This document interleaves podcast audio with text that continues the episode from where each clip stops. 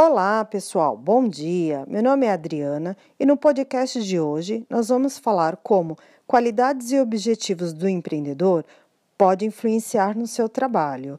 O entrevistado de hoje é o Anderson. Olá, Anderson, tudo bem?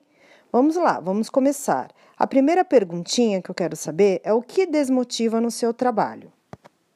Oi, Adriana. Boa tarde, gente. Olha, com relação a essa primeira pergunta, é interessante a gente notar uma coisa. Na, nas maiores dificuldades quando você está lidando com produção de conteúdo, é, você acaba se deparando com algumas críticas meio pesadas ou falta de engajamento no canal. Isso pode desmotivar, mas eu acho que o que realmente pode causar um dano significativo, assim, que vai te prejudicar no, no longo prazo, é você você mesmo, sabe, se desmotivar com aquilo. Você não, não, não, você deixar aquilo ali chegar em você, te afetar. Porque crítica é uma coisa que sempre vai ter, mas principalmente a questão do, do público, aquilo ali é uma coisa que demora para se desenvolver mesmo. Então, não, não, não tem muito o que ser feito, né? Você tem que dar o seu melhor, mas saber, ter consciência de que é um processo devagar, é, demanda um pouco de sorte, né? Também. Então, assim, não, não, não, não pode, você não pode, em hipótese alguma, deixar aquilo ali derrubar a sua motivação de continuar produzindo. Porque isso, esse é o principal fator para você conseguir é, manter o seu, o seu negócio vivo aí na, na internet, seja com áudio só, seja com vídeo, com uma loja.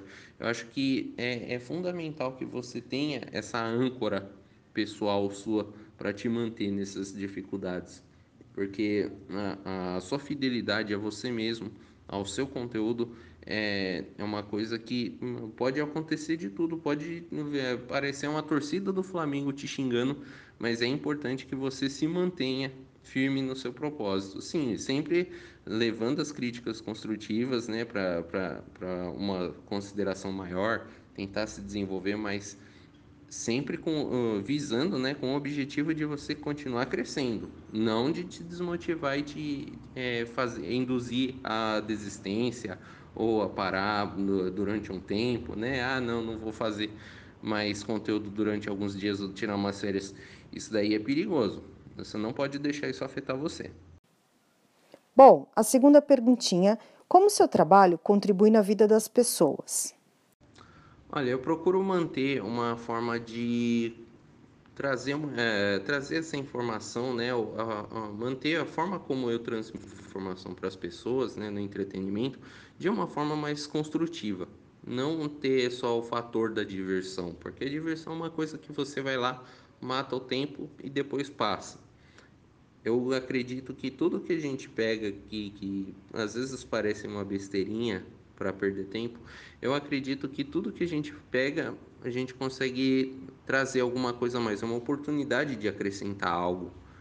Então, é, vale a pena você correr atrás para tentar associar alguma informação, alguma coisinha que, que, que possa contribuir na vida da pessoa junto com aquele conteúdo que você está produzindo. Mesmo se for alguma, alguma coisa completamente fora da realidade, que você está lidando né, no, no, no, no, conteúdo que você vai publicar, sempre é bom trazer alguma coisinha a mais. Esse, esse é o diferencial que eu acredito que se destaca em meio a todos os outros canais que vão oferecer o mesmo tipo de conteúdo, né, o, o assunto tratado, e só que vai ficar numa coisa superficial, sabe? É uma, é, é uma escolha que a pessoa faz de pegar aquele conteúdo do jeito que está ali na internet e jogar de volta para o público, ou você pegar aquilo e é, tentar imaginar, planejar, arrumar algum jeito de pegar aquilo e conseguir converter em uma coisa mais produtiva. Não, não diria converter porque dá a entender que você está alterando aquele conteúdo. Não, você vai pegar aquilo ali e colocar alguma coisinha a mais, um brinde, sabe? É, é interessante você fazer isso com o conteúdo que você trabalha porque isso que vai te ajudar a criar uma identidade própria na internet. E a terceira pergunta é: que conselho você daria para quem quer iniciar na área jornalística? Olha, o, a recomendação que eu faço São, são duas coisas são até básicas, até um pouco óbvias. É, a primeira é você se manter fiel ao seu canal, sabe? Não, não, não querer jogar ele fora na primeira oportunidade. Toda vez que tiver dificuldade, ah, não sei mais se eu quero fazer, não sei se esse assunto vai pegar bem, acho que não vou publicar isso não, vou, vou mexer com alguma outra coisa. Não, não faz isso, que senão aí que a coisa não vai andar mesmo. Você tem que ter um certo comprometimento com aquilo ali que você está fazendo, senão a coisa não anda. Não, não, não vai vir um sucesso espontâneo assim para você cair no seu colo. E a outra coisa é a honestidade. Você tem que ser honesto consigo mesmo, sabe? Sabe, eu considerar, não, é isso que eu quero fazer, é esse assunto que eu quero tratar.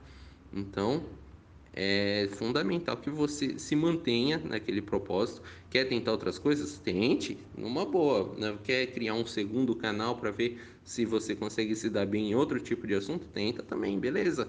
Mas aquela, aquele projeto, aquela proposta inicial ali, você pegou aquilo para mexer, se mantenha firme naquilo.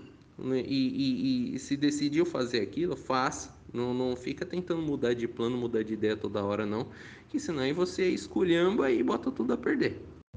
Queremos agradecer aqui a conversa que tivemos com o nosso colega Anderson, foi muito proveitosa e agradecer aos colegas que participaram de mais um evento. Um excelente dia para todos e muita luz na vida de cada um.